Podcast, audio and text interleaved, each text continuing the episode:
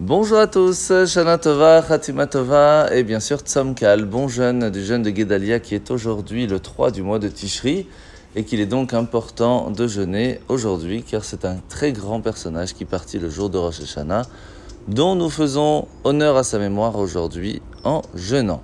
Alors nous sommes aujourd'hui, comme on l'a dit, le 3 du mois de Tishri, après la fête de Rosh Hashanah qui j'espère s'est bien passé pour vous et nous allons aujourd'hui finir le chapitre 19 dans le Y à Kodesh du Dania.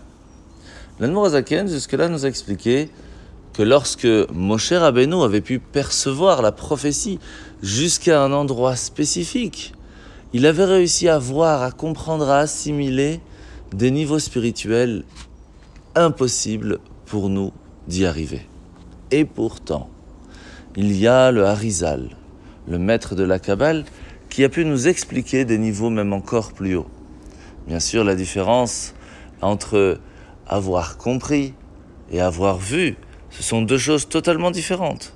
Et c'est pour cela que la Nourazaken va nous expliquer quelles sont les influences extérieures qui pourraient agir. Comment cela fonctionne? Nous avons en chacun d'entre nous trois catégories. Il y a la pensée, il y a la parole et puis il y a la forme concrète. Cela vaut pour de façon générale.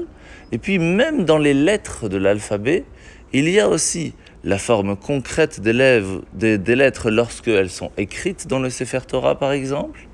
Il y a la parole lorsqu'on parle et qu'on utilise les, 20, les 22 euh, prononciations, articulations. Et là on voit que en soi la base est la même pour toutes les langues. Cela va dépendre du mot que l'on va utiliser. Et puis il y a les lettres dans la pensée. Et là aussi, chaque langue va être différente. Mais même dans la pensée elle-même, il y a trois niveaux. Il y a l'action de la pensée, lorsqu'on se représente dans son esprit les lettres écrites. Il y a la parole de la, de la pensée, lorsqu'on médite sur quelque chose. Et puis il y a la pensée de la pensée. Là, c'est vraiment sous sa forme la plus pure. Eh bien, il faut savoir que tout vient en étapes. Faut d'abord penser, puis en fin de compte se représenter, etc. Jusqu'à qu'en fin de compte, ce que l'on aura compris et parlé arrive de façon concrète. Et cela prend du temps. Et c'est pour cela qu'il est important d'étudier pour qu'un jour on puisse arriver à faire la mitzvot convenablement. Nous sommes aujourd'hui dans la mitzvah négative numéro 336. C'est l'interdiction qui nous a été faite d'avoir des rapports avec sa propre fille. Mitzvah négative numéro 335, l'interdiction qui nous a été faite d'avoir des relations intimes avec la fille de sa fille. Mitzvah négative numéro 337, l'interdiction qui nous a été faite d'avoir des relations avec une femme et sa fille.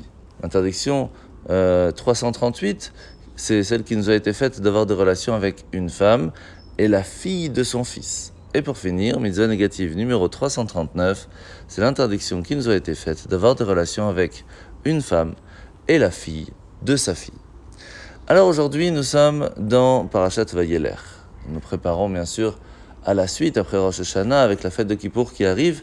Et aujourd'hui, c'est la partie de la paracha où Hachem va convoquer Moshe à l'entrée du tabernacle et va lui dire qu'il allait lui dicter un cantique, une shira, qu'il allait devoir enseigner et transmettre au peuple juif, et que le but était de nous inspirer pour rester toujours fidèles malgré tous les malheurs qui pourraient s'abattre sur nous. Alors on sait que de façon générale, on dispose d'une façon naturelle à ne pas reconnaître nos manquements, ou, carrément à les légitimer après les avoir reconnus. Alors c'est pour cela qu'il est important de se rappeler que Hachem le sait aussi très bien. Alors que va-t-il faire?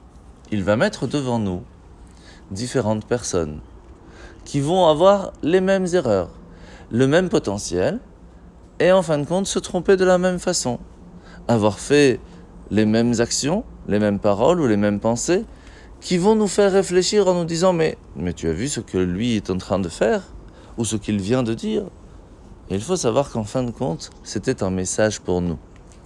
Et c'est pour cela qu'il est important à favoriser la vue du bien. Toujours trouver une excuse pour les autres, pas seulement pour soi-même.